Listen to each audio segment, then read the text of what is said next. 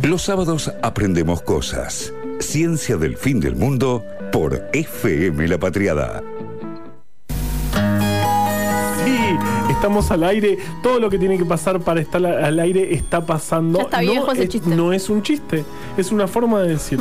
Cuando son las 21 y 32 en Argentina y los nueve países que comparten nuestro uso horario, vamos a hablar del tren sanitario. Me encanta. Temazo, temón, que está en boga en, en- en- en este momento, digamos. Tenemos de nuevo un tren sanitario En la provincia de la Buenos provincia de Aires. Buenos Aires Sí, señor. funcionando. Así que vamos a hablar un poco de la historia de este tren sanitario Con nuestro jefe con nuestro jefe. y profesor. Me- Martín más humano decir profesor. Pero profesor sí sos. ¿Sí? Ah, Y ah, jefe entonces también. no era de verdad lo otro. jefe también. Pero Era mentira. por supuesto que es nuestro jefe. Es, es Claro que nuestro sí. jefe. Sos el que, el que, el que no, No, no, no- está bien. Eh, nos Esto es una da- cooperativa, siempre lo decimos. es una cooperativa. Sí, pero igual se, se necesita conducción. Y vos sos Bueno, pero conductor. jefe y conductor no es lo mismo igual, ¿eh? Bueno, bueno, el conductor. Vamos dale. a- Bueno, nuestro conductor. Bueno, eh, para hablar del tren sanitario, el, el famoso tren sanitario Eva Perón, porque así se llamaba, eh, tenemos que hablar realmente de eh, la política de salud durante el primer gobierno eh, del peronismo. Buen gobierno. Un gobierno que nos interesa hablar porque, bueno, nos interesa hablar de ese gobierno, no sabemos bien por qué.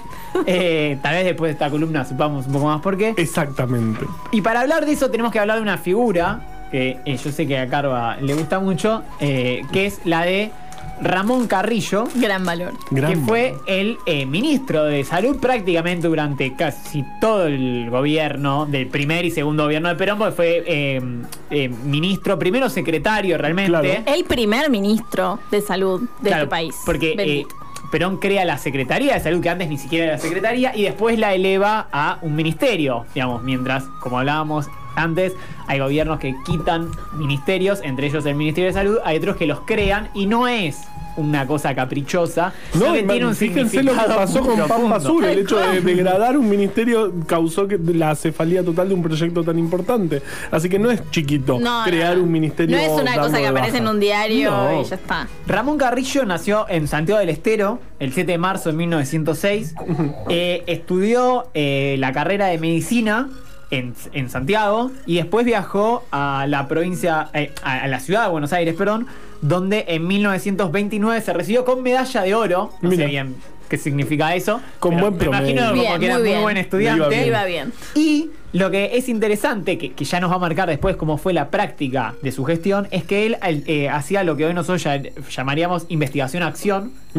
O sea, eh, eh, alternar entre la teoría y la práctica. O sea, atendía, hacía cuestiones de atención primaria y también de estudio de esas cuestiones. Que eso era muy importante para la concepción que iba a tener el peronismo sobre eh, la salud. En 1930 viajó a Europa por una beca que le otorgó la Universidad de Buenos Aires para eh, perfeccionarse como neurólogo y neurocirujano, que eran las disciplinas que él estudiaba. Estuvo en Holanda, Francia, Alemania y en 1933 em, volvió, a la. Argentina y empezó a tener contacto con algunos intelectuales del grupo Forja, de los que hablamos en la columna de revisionismo Que histórico. pueden vamos a seguir hablando. en. Spotify, si Ciencia estás- del ajá. Fin del Mundo. Buscas ahí, buscas la columna, le pones seguir, muy importante. Fundamental. Importantísimo ponerle seguir. Y se la pasas a alguien, no es Se la no es pasas a alguien, le decís, che, mirá qué copado esto que están haciendo estos pibes que no reciben ni un centavo ni una Ni una porción de pizza. Pero vamos a ir a. Vamos a. eh, Estamos en Forja Bien. que de, qui- de, de, de quien hablamos y de quien Claro, vamos que a no voy a decir qué significa Forja, porque si quieren saberlo tienen que escuchar Ahí la está, columna. muy bien, En Dito. 1937, Ramón Carrillo recibió el Premio Nacional de Ciencias, que ¿por qué nos importa esto? Porque por eso fue convocado a trabajar en el Hospital Militar Central, en el servicio de neurocirugía. Ah. ¿Y a quién conoció A en el Hospital preso. Militar? No, conoció, tal vez. No, porque. Ok, pará. Ok, decilo vos y yo Ah, digo pero por qué vos dije. estás hablando de 1945. Claro. Esto es 1937. Ah. Bueno, conoció a esa persona que después iba a estar presa en ese hospital militar antes de ir a, a la isla Martín García, que es el entonces coronel, Coronel. Juan Domingo Perón. Que en 1946, cuando sea electo presidente de la Argentina, lo va a llamar para ser el secretario y después ministro de salud del país. Wow. La tarea del peronismo en, en la salud fue muy importante y para eso tenemos que primero plantear un poco cuál era el- eh, la concepción con la que abordaba eh, la cuestión de la salud. La primera, eh, o sea, hubo tres ejes. El primero fue em, abordar la problemática de la salud desde la problemática social.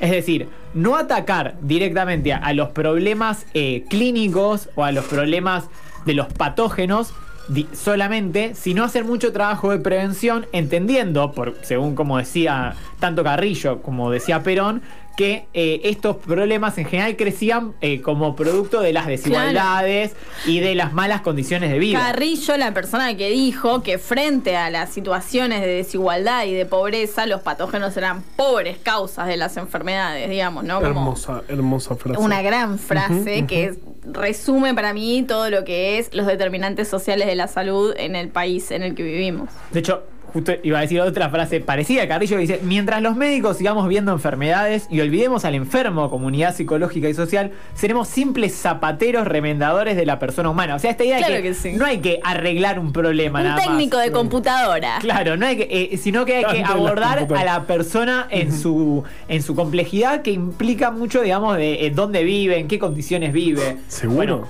eso Obvio. hizo, por ejemplo, que la gran obra de construir muchísimos hospitales, eh, los números son un poco confusos porque hay muchos que son hospitales nacionales, hospitales provinciales, pero alrededor más de 100 es- hospitales en todo el país, con hospitales, eh, digamos, eh, policlínicos, con toda la complejidad que eso conlleva, fueron construidos, y esto era muy interesante, no abordando distintas teorías estrictas, digamos, sobre cómo tenían que ser los hospitales, tipo, bueno, da, da, da, sino analizando cómo era el lugar y quiénes eran las personas, qué problemas existían en ese lugar. Entonces, los hospitales estaban en función de cuál era la problemática de ese lugar donde estaba el hospital y qué población iba a ese hospital. Nuevamente, qué lindo que es encontrar científicos, médicos, personas técnicos, en definitiva, que están pensando en ese tipo de cosas, ¿no? Como en, en- en- en más grande que cuál es la enfermedad, cuál es el- la problemática, cuál es el... co- como un, un panorama Claro, un poco más grande. Más integral con, con lo Claro. que pasa en el territorio, con Tal lo que cual. realmente la gente está, está viviendo.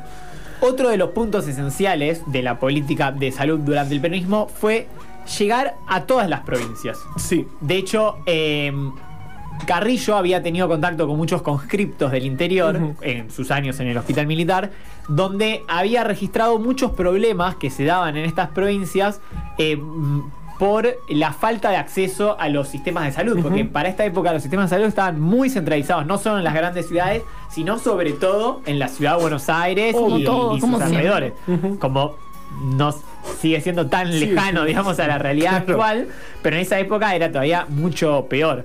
Entonces se idearon muchas políticas entre las cuales estaba, digamos, descentralizar los poderes eh, del Estado, en este caso el Ministerio de Salud, y generar direcciones regionales en las distintas provincias, lo cual hoy parece una novedad, pero para ese momento fue algo totalmente innovador. Nuevo, Y además, esto quiero recalcarlo, en la década del 90 en la Argentina hubo falsas leyes federales, como la Ley Federal de Educación y las leyes propias también para el sistema de salud, donde se descentralizó, pero otorgándole toda la responsabilidad y tirándole toda la mochila a las provincias. Lo que hizo el- la gestión de Ramón Carrillo fue todo lo contrario. El gobierno nacional aceptaba, digamos, y tomaba la responsabilidad suprema, pero a la vez generaba dependencias del gobierno nacional en cada provincia para poder atender las particularidades. De no es un toma Pero relate no, vos. de- yo claro, Estado me, me- encargo de esa es la diferencia entre el verdadero federalismo Claro.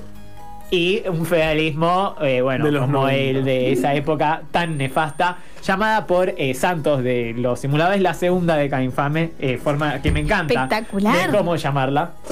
Y, y como mi Eh, padre donde dice. actuó Carva, ¿no? No nos Claro, olvidemos sí, de sí, eso. los por favor. simuladores actuó Carva, un Carva sin barba, Con mucho pelo. mucho y pelo. con mucha facha. Bueno, ya, ya, ya se habló en muchas radios de ese Ya tema. se habló, sí, Por la. Eh, Basta. por último, quería decir que dentro de estas políticas y tantas otras que lamentablemente no nos da el tiempo para decir, realmente yo cuando estudié para esta columna me quedé sorprendido de la cantidad de cosas que se ¿Cuánto hicieron en el país. para las columnas? Eh, Queda un montón. me dos consta. meses. O sea, ya estoy preparando las de diciembre, básicamente. Qué lindo, ya con calor, ya se chistes Eh, con calor para. La Secretaría de Salud tenía, trabajaba en tándem con la Fundación Eva Perón.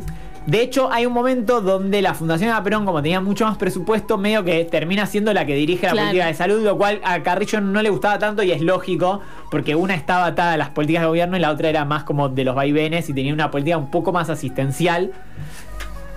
Son, digamos, discusiones internas que había.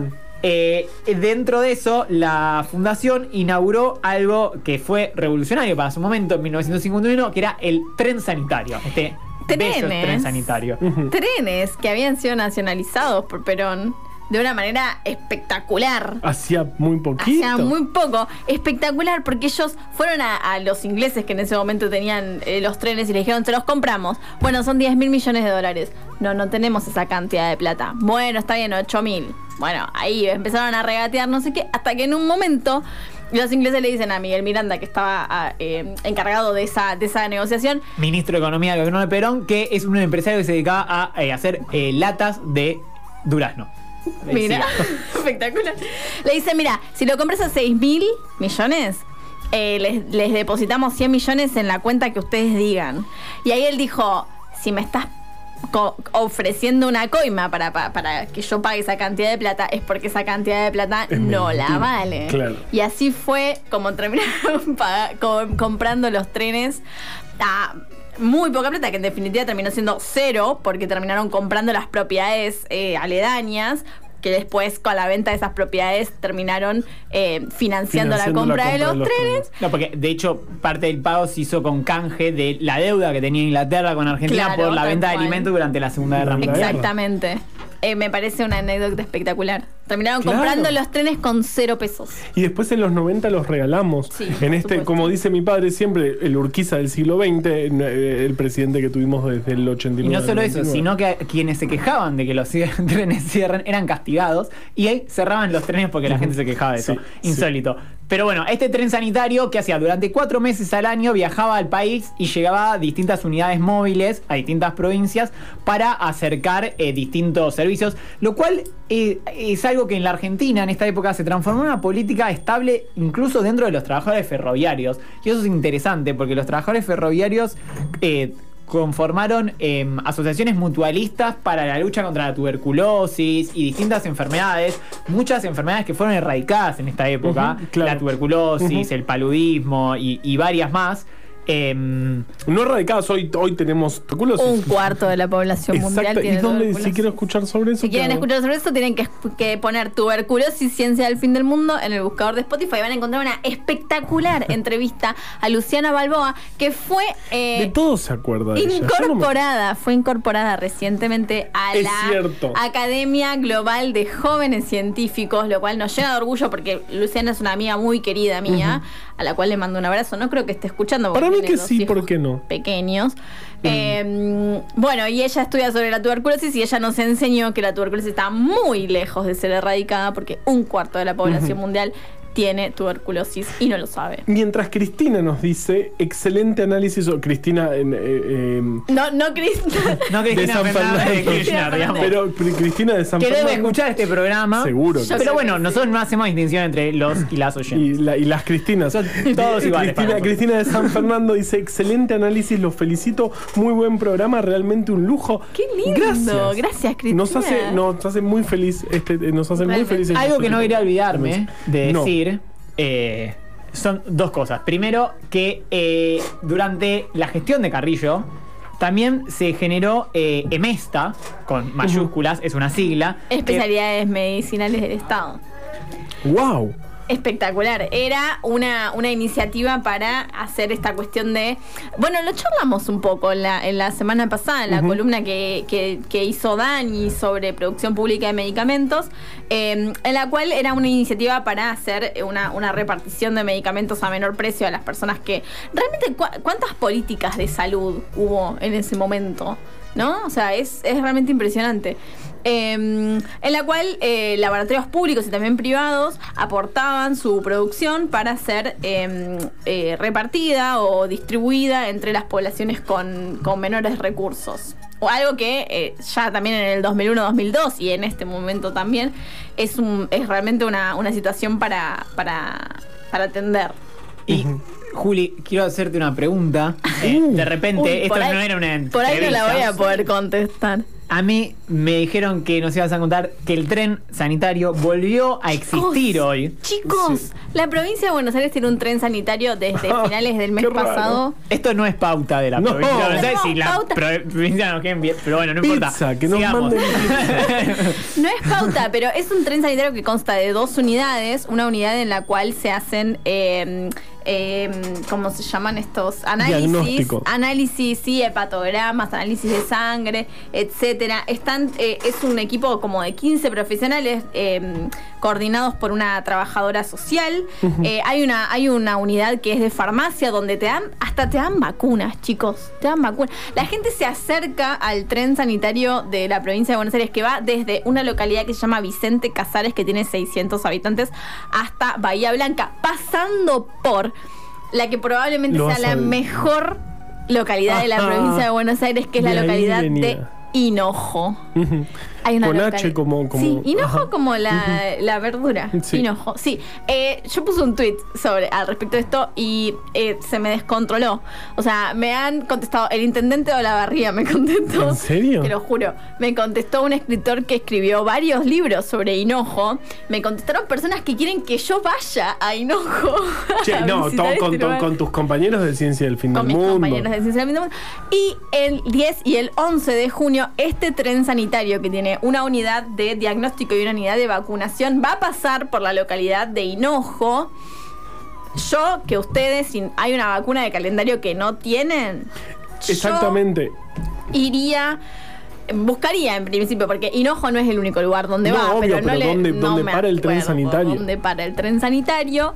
Vayan a buscar si paran en la localidad de ustedes y vacúnense. No hay vacuna contra el coronavirus, pero sí vacunan contra todo el resto de las vacunas que están en el calendario Claro. nacional de vacunación. Completen su calendario, vayan a ver el tren sanitario. Es realmente. Y los trenes son es otra realmente cosa. espectacular. O sea, yo quiero hacer train spotting del tren sanitario, me parece a mí.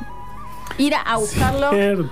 a lugares. Buscar los números de los trenes a ver si los veo de nuevo. Sí, Eso es. sí, sin, o sea, sin ninguna duda me encantaría. Amamos a los trenes. Este programa ama a los trenes. Ama Yo a los trenes y a la salud pública. Sí, tal cual. Y cuando los trenes y la salud pública se Son, unen. son la misma cosa. Es como, bueno, nos No. explota la cabeza. Increíble. Es el sticker de que nos explota ¿No la cabeza cierto? a ciencia del en vivo. Sí. Wow. Qué Bueno. hermoso. Tenemos tren sanitario. qué Tenemos lindo. un tren sanitario en la provincia. Es realmente impresionante. Si te gustó esto que escuchaste, seguinos, así te enterás al instante cuando subimos nuevos episodios. También nos puedes seguir en nuestras redes sociales, arroba ciencia-fm.